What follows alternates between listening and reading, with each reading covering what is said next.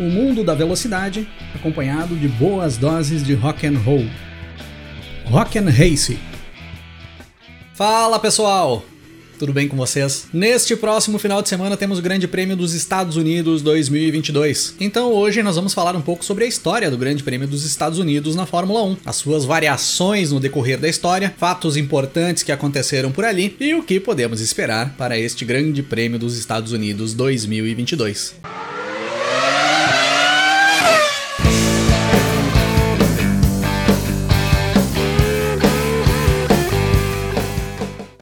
Como eu já falei algumas vezes aqui no canal, por mais que os Estados Unidos sempre tenham dado preferência para as categorias próprias do automobilismo, deixando a Fórmula 1 mais de lado de certa forma, os grandes prêmios realizados nos Estados Unidos têm uma história extensa dentro da Fórmula 1. Lá nos anos 50, quando a Fórmula 1 dava os primeiros passos como uma categoria, as 500 milhas de Indianápolis era uma prova que contava para o calendário oficial da Fórmula 1 da época. Isso ali nos primeiros anos da Fórmula 1, ali de 1950 até o final da década, sendo que os pilotos e as equipes que disputavam o Campeonato Mundial de Fórmula 1, participando dos grandes prêmios em território europeu, geralmente nem iam para os Estados Unidos disputar as 500 milhas. Era uma prova que basicamente só ficava registrada no calendário mesmo, para que a Fórmula 1 tivesse um status de campeonato mundial. E em 1959, aí sim era realizado o primeiro Grande Prêmio dos Estados Unidos de Fórmula 1 da história, mais especificamente no dia 12 de dezembro de 1959, no circuito de Sebring, na Flórida. Era a nona e última etapa do Campeonato Mundial de Fórmula 1 de 1959. E teve como vencedor o Bruce McLaren, que corria pela equipe Cooper. A partir dali, nós tivemos vários períodos no decorrer da história da Fórmula 1 que o Grande Prêmio dos Estados Unidos entrou no calendário. Com o título de Grande Prêmio dos Estados Unidos, foram disputadas 42 edições no decorrer da história. E é o Grande Prêmio que teve o maior número de sedes até o momento. Foram oito sedes que integraram o Grande Prêmio dos Estados Unidos na história da Fórmula 1. Uma prova realizada em Sebring, a primeira da história, uma em Riverside, uma em Dallas, três em Phoenix, quatro em Detroit, oito em Indianápolis, 15 em Watkins Glen e nove em Austin, o Circuito das Américas, que é o mais recente e o atual aí do Grande Prêmio dos Estados Unidos da Fórmula 1, sendo que a décima edição realizada em Austin será esta próxima, o Grande Prêmio dos Estados Unidos 2022. O maior vencedor do Grande Prêmio dos Estados Unidos é o inglês Lewis Hamilton, com seis vitórias conquistadas. Em seguida, vem o brasileiro Ayrton Ayrton Senna e o alemão Michael Schumacher, com 5 vitórias cada um. Nos construtores, a equipe que mais conquistou vitórias é a Lotus, que venceu 10 vezes o Grande Prêmio dos Estados Unidos. Nas pole positions, o Ayrton Senna lidera o ranking. São 5 poles conquistadas pelo brasileiro em grandes prêmios dos Estados Unidos. À frente do Lewis Hamilton e do Michael Schumacher, que tem 4 poles cada um. Nos construtores, a Lotus também tem o recorde de pole positions. São 10 poles conquistadas em grandes prêmios dos Estados Unidos. Além dos grandes prêmios dos Estados Unidos, que foram realizados no decorrer da história da Fórmula 1 e das 500 milhas de Indianápolis que em certo momento também integraram o calendário da categoria, nós tivemos mais provas realizadas nos Estados Unidos. Boa parte delas ali na virada dos anos 70 para os anos 80 e que não foram nomeadas Grande Prêmio dos Estados Unidos. Algumas vezes por questões administrativas, por questões de organização, outras por ter mais de um Grande Prêmio realizado dentro do mesmo país. E aí nós tivemos oito edições do Grande Prêmio do Leste dos Estados Unidos, oito oito edições do Grande Prêmio do Oeste dos Estados Unidos, dois grandes prêmios de Las Vegas, tudo isso ali na virada dos anos 70 para os anos 80, e agora em 2022 nós tivemos o Grande Prêmio de Miami, que é mais um Grande Prêmio da Fórmula 1 que entra para conta, realizado em solo americano. O Grande Prêmio do Leste dos Estados Unidos teve cinco edições realizadas em Watkins Glen e três edições realizadas em Detroit. O Grande Prêmio do Oeste dos Estados Unidos teve as oito edições realizadas no circuito de Long Beach. Os dois grandes prêmios de Las Vegas foram realizados num circuito montado no estacionamento do Caesars Palace. Las Vegas que retorna para o calendário da Fórmula 1 no ano que vem, mas dessa vez é em circuito de rua, não será em um estacionamento de cassino. E claro, este ano, em 2022, tivemos o Grande Prêmio de Miami, também realizado em circuito de rua, e que também segue no calendário para as próximas temporadas. Destes grandes prêmios aí, fica um grande destaque para o Grande Prêmio de Las Vegas de 1981, onde o brasileiro Nelson Piquet conquista o seu primeiro título mundial da carreira, cruzando a linha de chegada com a sua Brava na quinta posição ao final da prova. Já nos grandes prêmios dos Estados Unidos, o grande destaque fica para o Grande Prêmio dos Estados Unidos de 1970, onde nós tivemos a primeira vitória do Emerson Fittipaldi na Fórmula 1, correndo pela Lotus, sendo essa também a primeira vitória de um brasileiro na Fórmula 1. Grande Prêmio dos Estados Unidos de 1970, realizado em Watkins Glen. E outro feito histórico muito lembrado é a vitória do brasileiro Ayrton Senna no Grande Prêmio dos Estados Unidos de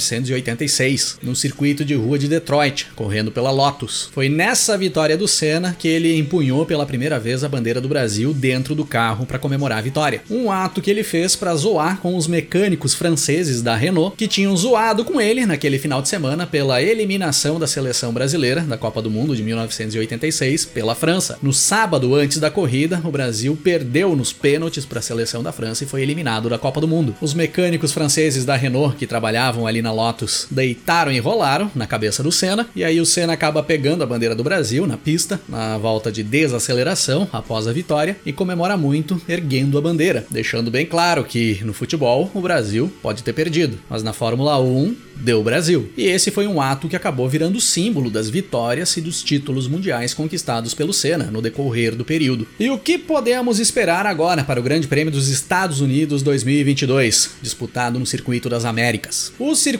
das Américas é uma pista que tem mais trechos de alta do que trechos de baixa. O primeiro e o segundo setor são praticamente com o pé embaixo o tempo inteiro. Só no terceiro setor que tem algumas partes mais travadas. No ano passado, muitos apostavam em uma vitória da Mercedes ali exatamente porque a Mercedes tinha um carro melhor preparado para esse tipo de circuito. Era um carro que se adaptava melhor para os circuitos de alta. Mas a Red Bull acabou dando um nó na estratégia da Mercedes no ano passado. Conseguiram colocar o Max Verstappen na frente do Lewis Hamilton na pista e contaram com uma pilotagem de gênio do holandês para garantir a vitória, com o Hamilton chegando logo atrás na segunda posição. Neste ano, eu coloco a Red Bull como favorita. Esse ano é a Red Bull que tem um carro que se encaixa melhor com as configurações desse circuito. Então, na minha opinião, Max Verstappen e Sérgio Pérez têm equipamento em mãos para se impor em relação aos rivais. A Ferrari tem condições de vir logo na sequência, de andar próxima à Red Bull e até tentar alguma coisa ali na ponta. E prevejo dificuldades para Mercedes, que deve brigar com a Alpine na pista um pouco mais para trás no pelotão. E na opinião de vocês, quem vai se dar melhor nesse Grande Prêmio dos Estados Unidos 2022? Vocês acreditam que a Red Bull deve confirmar essa superioridade? E será que eles vão começar a dar prioridade para o Sérgio Pérez levar o vice-campeonato da temporada?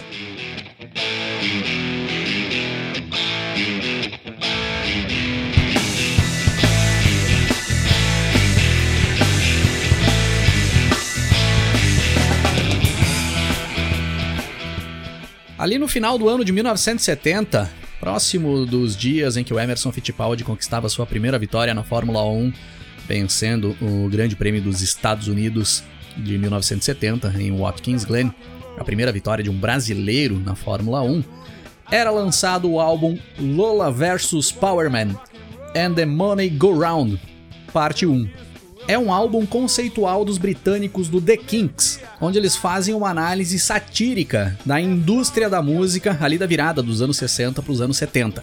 Um álbum que ficou pouco conhecido no mundo, longe dos maiores hits da banda, mas que trouxe uma pegada de rock muito bacana, principalmente misturando folk com hard rock e até mesmo a inclusão da tradicional música de salão britânica. Então, para encerrar o episódio de hoje, eu vou rodar aqui a faixa 5 do lado 2 do disco, Power Man. Se liguem aí no som. Eu bebo, eu como. O bom e velho rock and roll. Rima com chuveiro. Entra noite, madrugada. Eu quase